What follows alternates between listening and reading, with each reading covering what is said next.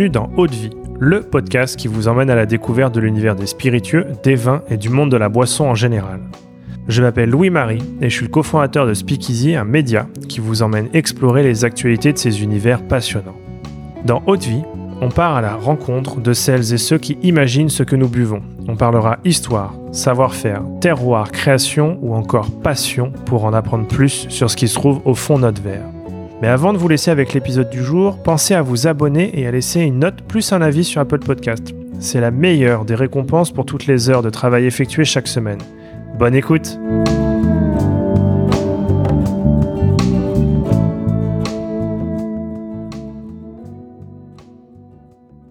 Bonjour à tous et bienvenue dans ce nouvel épisode de l'été. Alors dans ce format estival, on part en voyage avec notre invité pour vous faire découvrir une sélection de spiritueux qui vous accompagneront tout au long de l'été.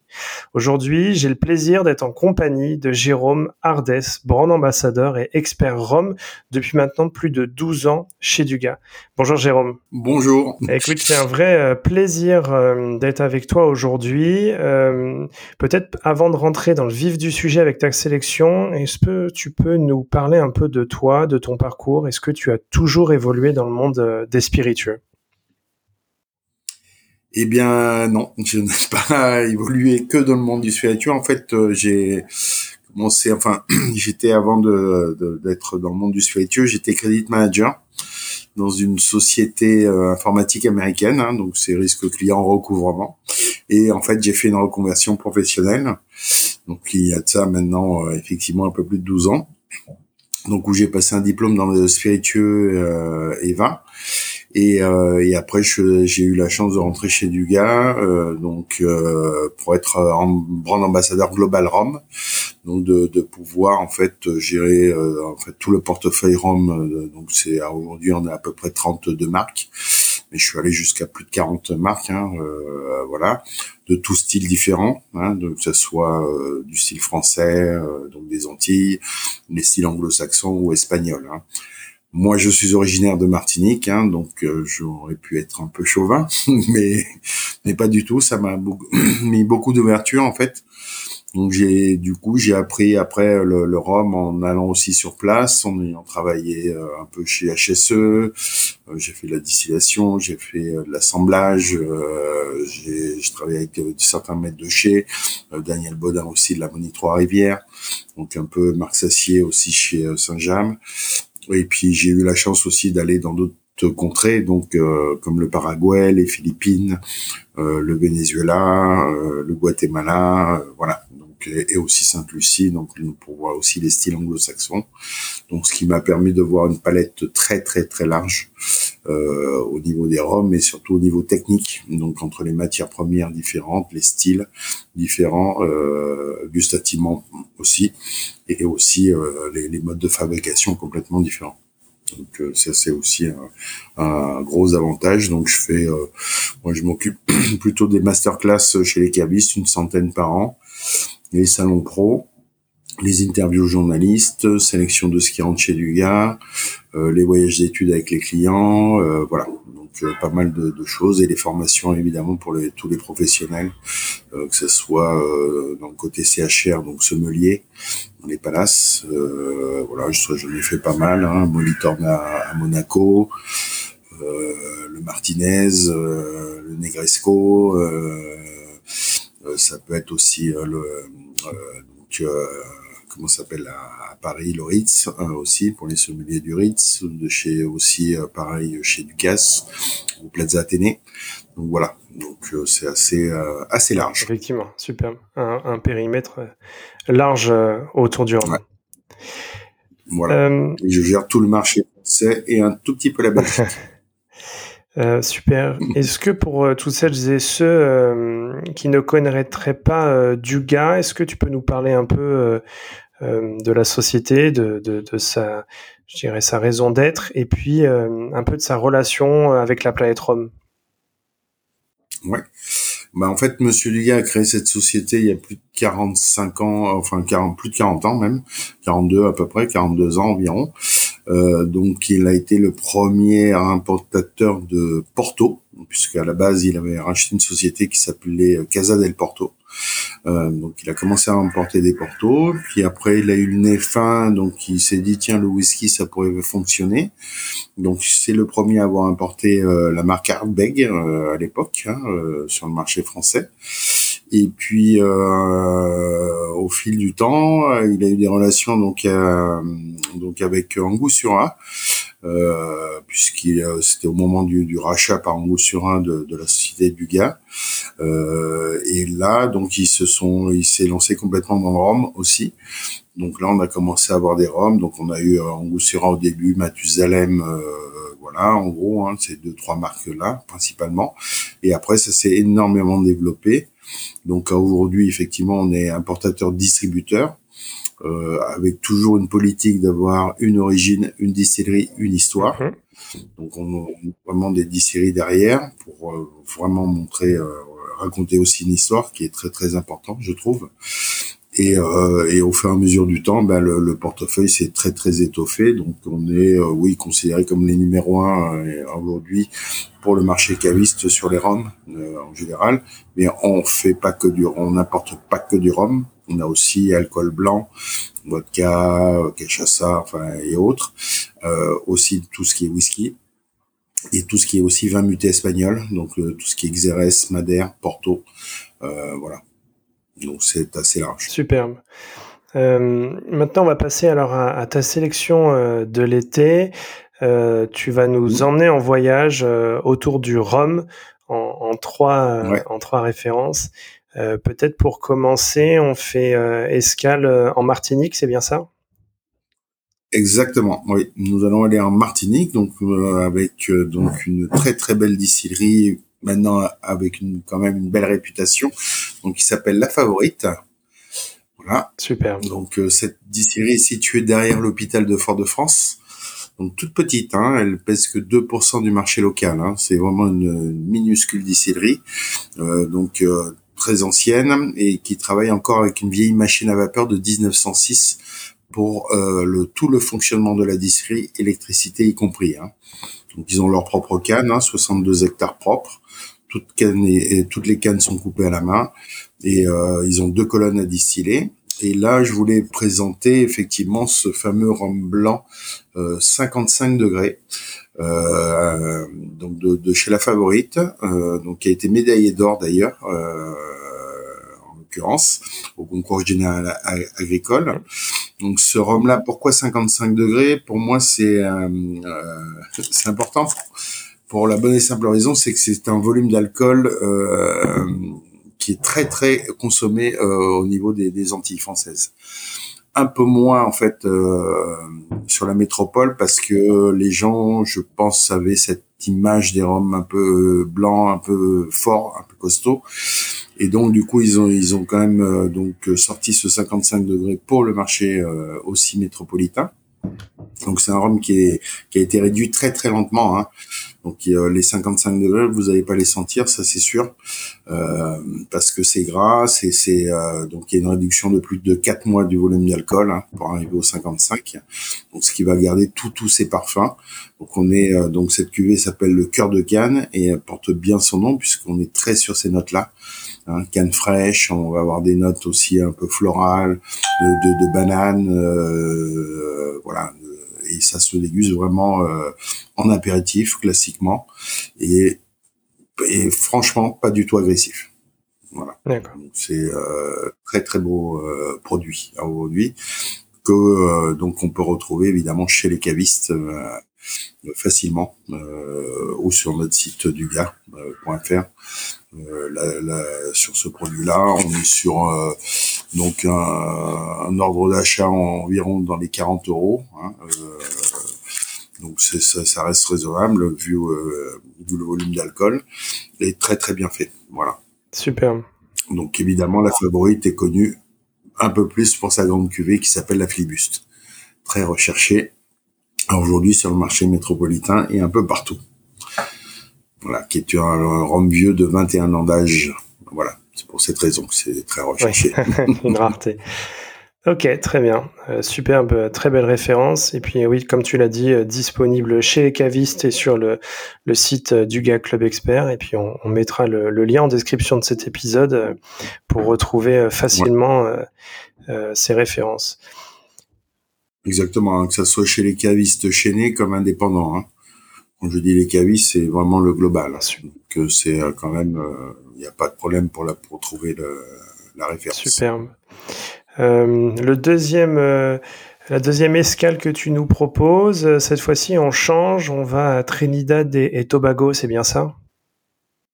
Exactement. Alors on reste dans les Caraïbes, hein, donc Trinidad et Tobago, donc situé dans le sud des Caraïbes, hein, au large du Venezuela. Donc ce sont euh, donc euh, une île indépendante avec un gouvernement. Et là donc on est chez euh, Angoussura. donc Angoussura, c'est là. -hmm. Donc Angoussura est connu, euh, surtout a été connu pour son fameux bitter aromatique. Pour ceux qui connaissent un peu ou qui ont dû sortir dans des bars, euh, voilà, en France et autres, qui est très utilisé dans le monde du cocktail, surtout dans le monde du donc le fameux morito. Vous verrez que le barman vous mettra deux trois traits de ce fameux bitter aromatique, qui est une macération d'épices dans de l'eau de vie de canne. Donc c'est un exhausteur de goût, hein, tout simplement et ces gens-là font du rhum. Donc là, on est plutôt sur un rhum de style, donc on est plus sur un rhum de pur jus de canne, comme on a vu euh, précédemment. Nous sommes sur un rhum de mélasse, euh, donc euh, qui va être fermenté distillé donc à Trinidad aujourd'hui. Et donc cette cuvée là, 1919, qui est la cuvée emblématique hein, de cette maison.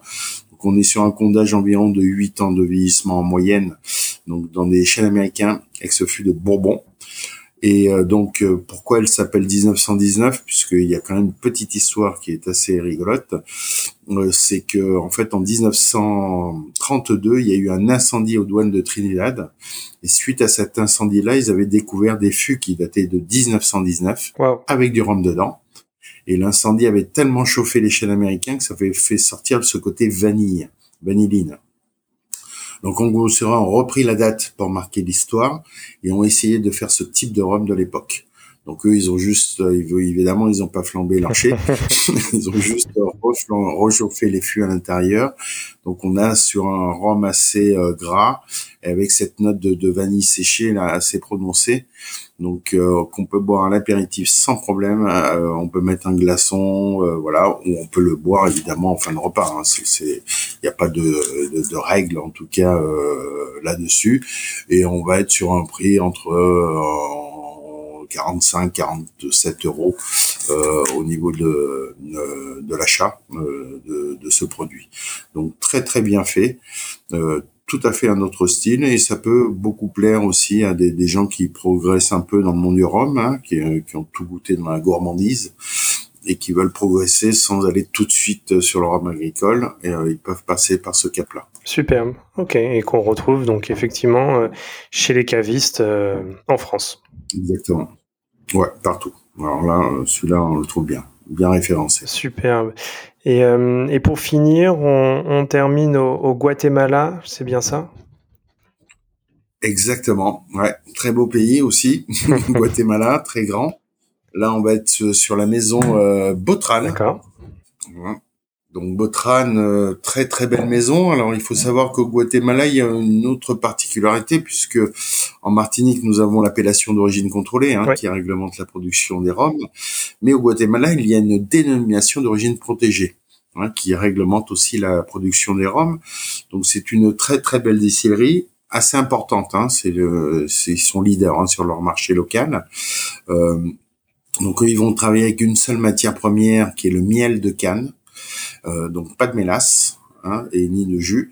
Donc le miel de canne, en gros, c'est la chauffe continue du jus de première presse qui est chauffé pendant trois jours en continu et qui va donner un sirop, hein, tout simplement, qui va être après dilué, fermenté et distillé. Ils vont utiliser un type de levure aussi, là aussi un peu spécifique, qui est de l'ananas. Okay. Vont faire des fermentations assez longues chez eux. Et l'autre particularité chez Botran, donc c'est alors il faut savoir que cette euh, distillerie euh, est propriétaire de ses propres parcelles de canne. Hein. Alors il faut savoir que pour les rhums, ils ont à peu près 7500 hectares de propres de canne. Wow. donc ce qui est très très conséquent. Hein, c'est plus du double de la Martinique, hein, euh, voilà, hein, pour comparer euh, là-dessus. Et après, ils vont faire leur euh, tout leur vieillissement va, va être fait en altitude, à 2300 mètres. C'est là où se trouvent les chais. Ils vont avoir plus de 100 000 fûts aujourd'hui en stock dans leur chai avec une tonnellerie. Alors pourquoi en altitude? Ce qui leur permet d'avoir une part des anges moindre et un vieillissement plus lent. Puisque dans le monde du rhum, on perd beaucoup en, quand on va faire du vieillissement. En gros, sur 12 ans de vieillissement, sur 100 fûts remplis, il va en rester à peu près 34. Voilà, tout le reste, ça s'est évaporé. Donc ça aussi, il faut bien le comprendre. Et ils vont utiliser quatre types de fûts euh, chez eux pour leur euh, pour euh, leur marque Botran, qui est du chêne américain avec ce fût de Bourbon retoasté non retoasté, avec ce fût de Xérès en Oloroso et avec ce fût de Porto en Tony. Et après, c'est tout l'art des, 3 mètres de chez qui sont des femmes de faire leur assemblage et leur blinde. Donc même s'ils utilisent une méthode Solera, mhm. ils font euh, une Solera un peu particulière chez eux, c'est-à-dire que la Solera, on va combler la part des anges avec les des roms un peu plus jeunes. Sauf que eux, en fait, ils soutirent tout de la Solera, ils assemblent et ils repassent encore en Solera. Donc c'est très très compliqué chez eux. D'accord. Il y en a un rhum à 40 degrés, bien équilibré, assez facile à boire cette fois-ci. Là, on est plutôt pour des palais un peu novices. Hein, Une entrée en matière. Problème. On n'est pas trop sur la ouais, pas trop sur la sucrosité non plus. Hein. Qu'on peut boire en mode de cocktail si on a envie ou pur. Voilà. Superbe. Et euh, je le retrouve chez les cavistes euh, à un prix. Et chez les cavistes, euh, pardon, on est dans des dans des prix assez raisonnables, on est entre 41 et 43 euros environ donc la bouteille. Superbe. Ok. Trois belles références, trois univers complètement différents et puis aussi des, des, des, moments, je dirais, de dégustation euh, euh, tout aussi euh, complètement différents. Différents, ouais, vraiment passionnant. Et est-ce que pour terminer, tu as un cocktail et sa recette qui vont t'accompagner cet été? Ben oui, une belle recette. en fait, là, je vais donner la recette du tiponche. Alors souvent les gens connaissent hein, le tiponche, hein, c'est assez connu en métropole, mais il y a beaucoup de recettes de tiponche variées et euh, là je vais donc c'est celle que je fais souvent pour mes amis. Euh, donc c'est le fameux tiponche aux fruits de la passion frais. Donc du coup dans, dans, dans le verre, on va on va prendre le verre, on va on va euh, donc mettre euh, un peu du cœur du fruit de la passion, hein, on va le couper en deux pas la totalité du cœur, mais un tout petit peu, une cuillère à café en gros. Hein. On va mettre ça dans le verre. On va mettre un peu de sucre de canne en poudre et le zeste de citron vert qu'on va presser pour que le petit jus fasse fondre un tout petit peu le sucre, hein, tout simplement, puisque ce qui est intéressant, c'est le zeste. Et, et après, on va mettre le rhum à la dose qu'on souhaite. Il n'y a pas de règle là-dessus, justement. C'est qu'en général, aux Antilles, c'est chacun fait son petit punch puisque chacun va se, se, se doser euh, moins de sucre, plus de, sucre, euh, évidemment euh, quel, quel volume. Donc on peut jouer sur 3 centilitres de rhum blanc ou 4 centilitres, mais c'est à son bon plaisir. Hein, c'est selon euh, vraiment son goût et ça se voit très très bien à l'apéritif. Si les gens ont envie de mettre un glaçon, ils peuvent mettre un glaçon, il n'y a aucun problème. Euh, voilà. D'accord, super. Donc euh, c'est très très bon. Et euh, c'est un peu dangereux, mais c'est bon. Avec modération toujours. toujours. Et cet été, ce, ce typon, je peux le faire par exemple avec la favorite cœur de canne dont tu nous parlais. Oui, voilà, avec le cœur de canne 55 degrés, très facile à trouver. Les, les, ingrédients sont très très faciles à trouver aujourd'hui, même le fruit de la passion, il n'y a aucun problème. Hein. Vous allez dans un euh, supermarché ou autre, hein, on en trouve assez facilement. Bon, le sucre de canne, bon ben ça, il n'y a aucun problème pour le trouver, et le citron aussi. Donc euh, donc il y a, c'est vraiment facile à, à, faire et, c'est très plaisant à l'apéritif. Indispensable de l'été. on est obligé d'essayer. Ouais. eh bien, euh, super. Euh, merci euh, beaucoup, Jérôme. c'est un beau voyage qu'on vient de faire aujourd'hui. Et puis, vraiment, c'est des, des, des, très belles découvertes qu'on a envie d'essayer. je vous rappelle qu'on mettra le lien vers celle-ci dans la description. Et puis, vous pouvez vous rendre chez votre caviste pour retrouver ces trois références. Exactement. Un grand merci, euh, Jérôme. Bah, merci beaucoup, en tout cas. Et puis, j'espère que ben, l'été va bien se passer avec ces, ces produits-là. Et, euh, et, vous allez pouvoir surtout les apprécier. Ah, J'en suis sûr. Un grand merci. Et puis, pour les, les auditeurs euh, d'Eau de Vie, je vous dis à la semaine prochaine pour un nouvel épisode de l'été. À bientôt. Merci à vous.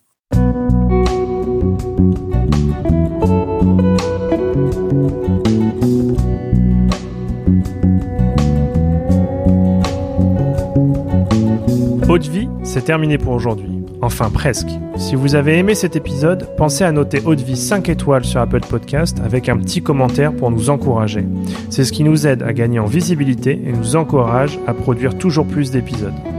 Enfin, si vous souhaitez en apprendre plus sur l'univers des vins, des spiritueux et du monde de la boisson en général, rejoignez-nous sur Speakeasy, le lien est dans la description.